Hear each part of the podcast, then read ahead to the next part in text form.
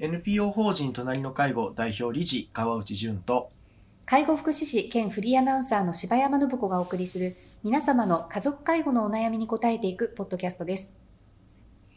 5月第3回目の放送となりました。はい。今週からは、あの、川内さんのご相談に実際にあった内容からっていうことで、あの、お伝えしていこうと思うんですけれども、はい。うん、まあコロナもこう1年以上経ちましたから、うん。うん前回はね、コロナにやっぱりあの感じて震えるというところから、あの相談がぐーっと増えてるっていうお話だったんですけれども、うん。やっぱりこういったあのお家族がやっぱり、なんだろう、遠方のご両親がやっぱ見えない中でこう心配になっちゃううん。ケースっていうのはやっぱ多いんですね。そうですね。当然ですけどね。はい。あ、まあなかなか様子が見に行けないっていうこともあって、うん。まあ、どんどんこう心配が膨らんでいってしまうっていうことはあるんですけどでまあね当然そういう相談もあるんですがうーん。まあ得てして、えーまだ大丈夫ですよとうん。いうことは伝えていることが多いですかね。あのでそのなぜ大丈夫なのかということの理由をしっかりいお伝えすると皆さん安心されるしで当然あの、まあ、何かあれば私の方で相談を伺いますから、まあ、今はもう温かく見守っていただけたらいいんじゃないですかねと。うんで、まあ、あのただ、親が住んでいる地域の地域包括支援センターと、まあ、今のうちから電話で会話はしておいて、何かあった時に連絡取れるように準備しておいたら、もうあとは全然大丈夫ですと。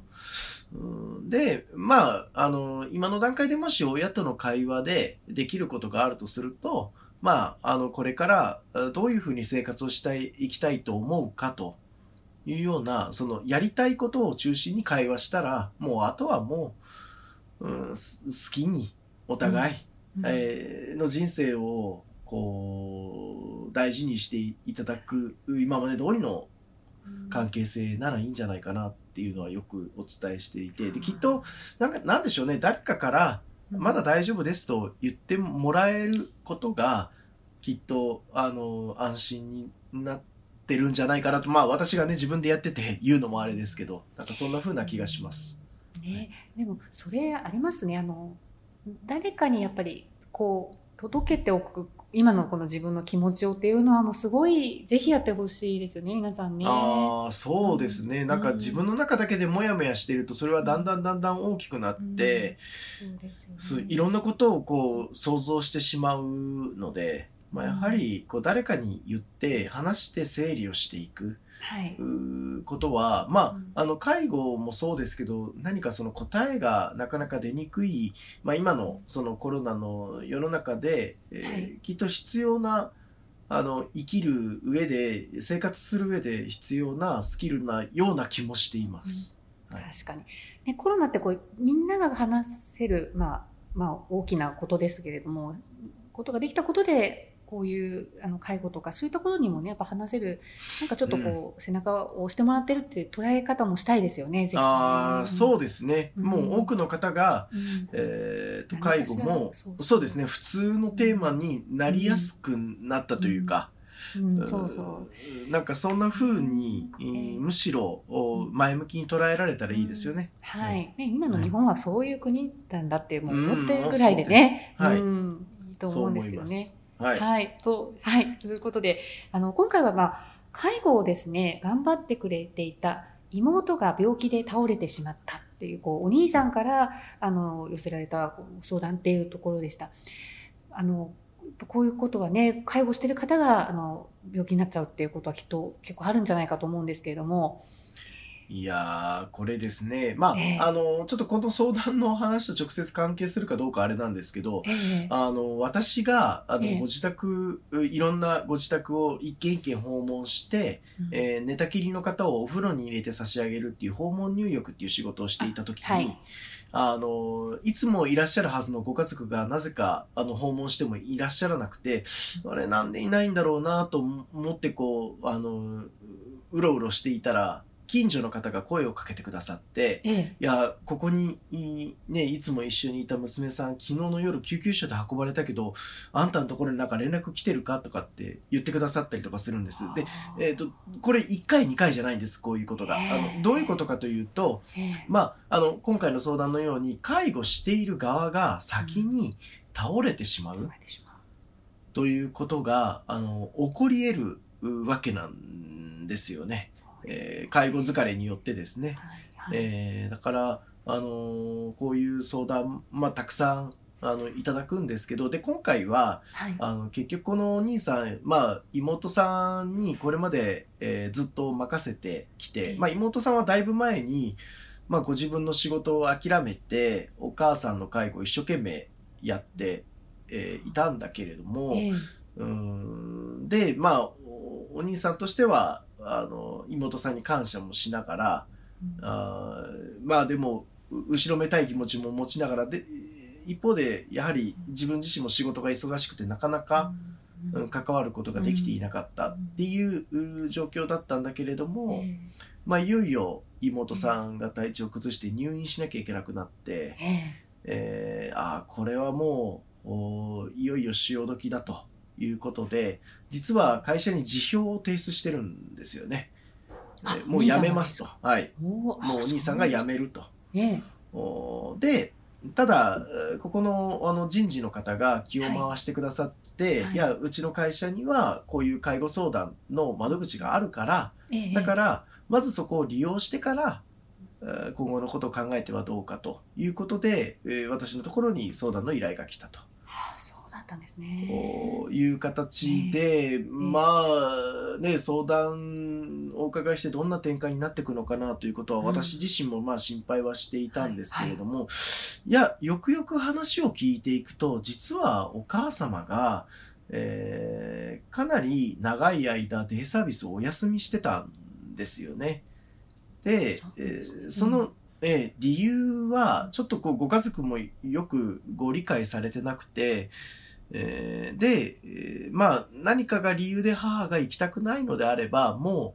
うおいいだろうということでまああの妹さんも一緒に住んでるうわけだし、でそこで頑張っていこうという形になっていたと。であ。えーなかなかあのそんな状況の中で、えー利用するサービスもだんだんヘルパーさんも含めて少なくなっていってで、えーケアマネージャーさんとの関わりもまあだんだん少なくなっていく中で妹さんが抱え込んでいったと。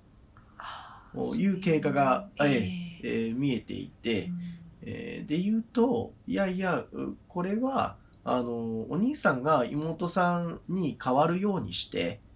介護に入ってもまた同じことが繰り返されていかれるのではないでしょうかと。はい。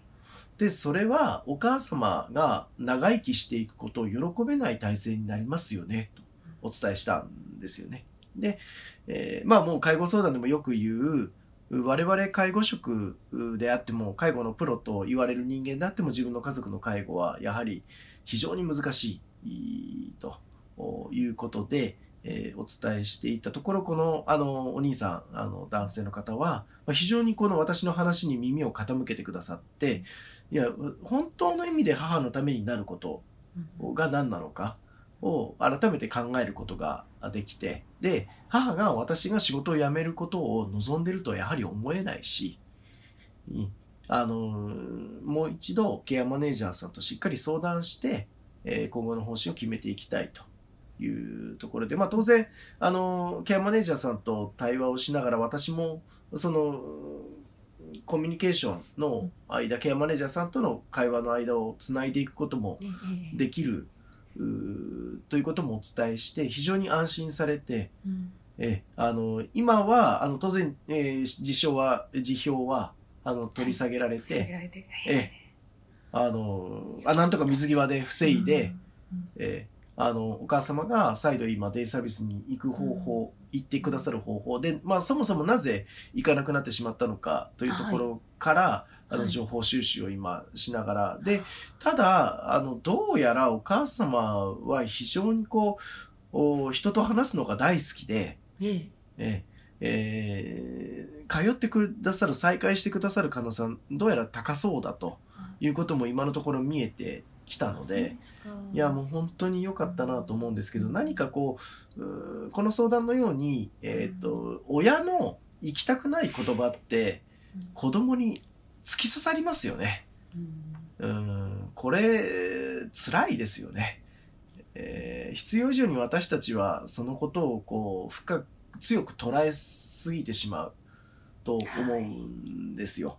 はい、で私そこは家族の信頼関係として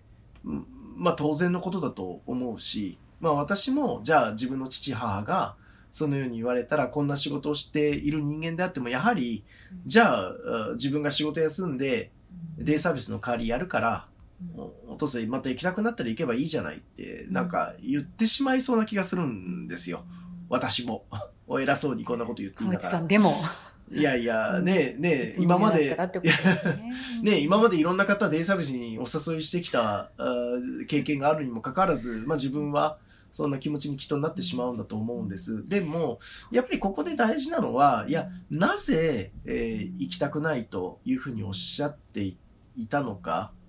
あで、また再度言ってくださる可能性があるのかとか、あそこはぜひ考えていかなければならないし、まあ、またあの、まあ、今回のケースはちょっと違うんですけど、うん、デイサービスではすごく楽しまれてるのに、えー、家族の前ではあんなところつまんなかった行きたくないもうやめてとかっていうふうに、ん、なぜか裏腹におっしゃる方もいてでも家族からしたら何かどっちが本当なのかわからないし、はい、やはりまあ自分の親が言ってることがものすごい説得力があるので。えー、ね、強く受け止めるんですけどでも、うん、なんでしょうね。私はまだそういった場所に行く人間ではないとか子供の前では母として凛としていたいというか、親として、えー、人からサポートを受ける人間にまだなっていないというようなことを、ましてやそれをなんか楽しんでるなんてね。そうそうなんです。あのアピールしたくてそんな風に表現してる可能性もあるので、まああまりこのお父様お母様の言葉だけに振り回されてほしくないというかそこのに気持ちの本質があの必ずあるわけではないので確かに、えー、えー、そこでどういう表情で過ごされてるかがやっぱり大事ですよね。うん、そうなんです。だから、あの、行って楽しんでくださって、そこで、えー、いろんな人と関わったり、まあ、健康チェックもできて、お風呂も入れて、えー、リハビリもできて、えー、で、栄養管理ができる食事も召し上がっていただいて、で、帰っていただくわけですから、あで、それによって、それに、で、生活リズムが整っていく。というのが、あの、デイサービスのの効果として当然出てくるわけなんですけど、うん、で、ただ家に帰ってから、うん、なぜか、あの、デイサービスの愚痴が、あの、うん、出てくるということであれば、もうそれは、あの、愚痴として聞いていただいて、あとは、あの、楽しく言ってくださる、ことで良いのではないかなと思うんですよね。うん。まあ、とにかく、あのー、親の言葉に振り回されすぎない、うん、ということとかまたそこに対して客観的な意見をケアマネージャーさんともちゃんと会話して、いや母は家に帰ってきてからこういうことを言ってくるんだけど、うん、これは私たちはどう返していったらいいんでしょうかとか、どこまで真に受けていいんですかっていうことを相談してほしいんですよね。ねそうですよね。そうすれば、あの、デイサービス中の笑顔はここまで出てるわけですから、うん、ご家族としては気にされなくて大丈夫ですよとか、うん、まあもしくは、あのデイサービスの中でもしかしたらですね同じテーブルの、うん、ご利用者さんの中に少しこうトラブルが、うん、その方との間にあったかも、うん、あってでそういったことが早めに気づけるのもあの、デイサービスを継続していくのにとても大事だったりするので、なんかお迎えに来た車の席順が、あまりお気に召されないということも、そういえばあったなということを今私、こうすごく思い出しながら、いや、いろんなことが、で、あって、そうですね、私たちにはなかなか言ってくださらないことを、まず最初にご家族に、あの、お伝えしてくださることもあるので、まあ逆にそこは、あの、お互いご協力体制でですね、ご家族から私たちに伝えていただきたいと思いますし、私たちもご家族に、いや、あの、ご本人はこれを楽しまれてますよと。あの、娘さん、息子さんには言わないけど、実はこれが趣味だったそうですよっていうことがあるかもしれないので、なんかそういった交流が、またそういった信頼関係が作れていくことが、こういった事例を防ぐことができるし、まあ、あの、やはりいかなる場合においても、介護のための離職は、誰のためにもならないので、えここも自信を持って言えるところなんですけど、まあ今回は、まあうまく止めることができて、本当にほっとしたなというのは正直な私の気持ちでもあります。そうですね。はい、届けまで出てた方でしたからね。ねえ、いやちょっとね、まあ一瞬ね、どうなっちゃうんだろうって思ってたんですけど、まあでもね、うん、よかった、本当に。本当ですね。はい、だから逆にその感じるのはやっぱり離職をその防ぐという意味であの職場の人事の方なりがそういったところにつなぐだとかそこのね、需要をやっぱ受け取ってとか、まあ、その思いをねすぐ遂げさせてあげたいってこうやってしまうことが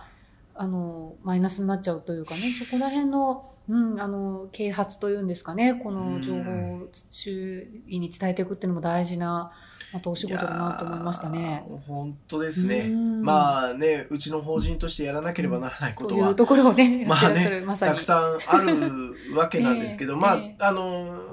改めて、まあ、企業の人事の方々にも、この介護の中に起きるその、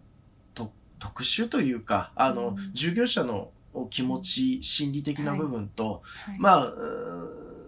一方で、じゃあ辞めた後どうなっていくのか、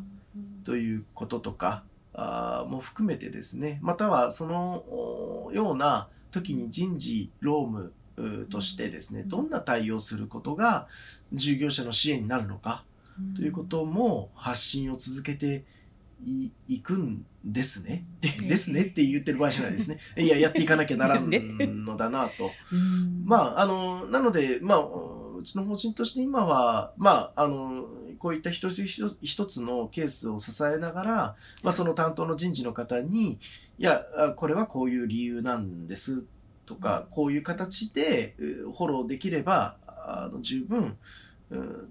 たくさんの休業がなくても、すぐ仕事復帰ができるので、えー、安心して、人事としても安心していただきたいっていうのをお伝えしていますし、うん、なんか、やっぱりこういうケース一つ一つで、説得力を持ってあの企業の中に、えー、発信ができたらいいんじゃないかなと思っています。本当ですね。はい、働くね方のやっぱり幸せをね考えてっていうところではぜひねそこも視野に入れてっていうところでねお願いしたいですよね。ありがとうございました。はい、ありがとうございました。皆様の家族介護に関するお悩みを募集しております。ラジオネーム、年齢、性別、家族介護のお悩みをラジオアットマーク、老人介護 .com までお送りください。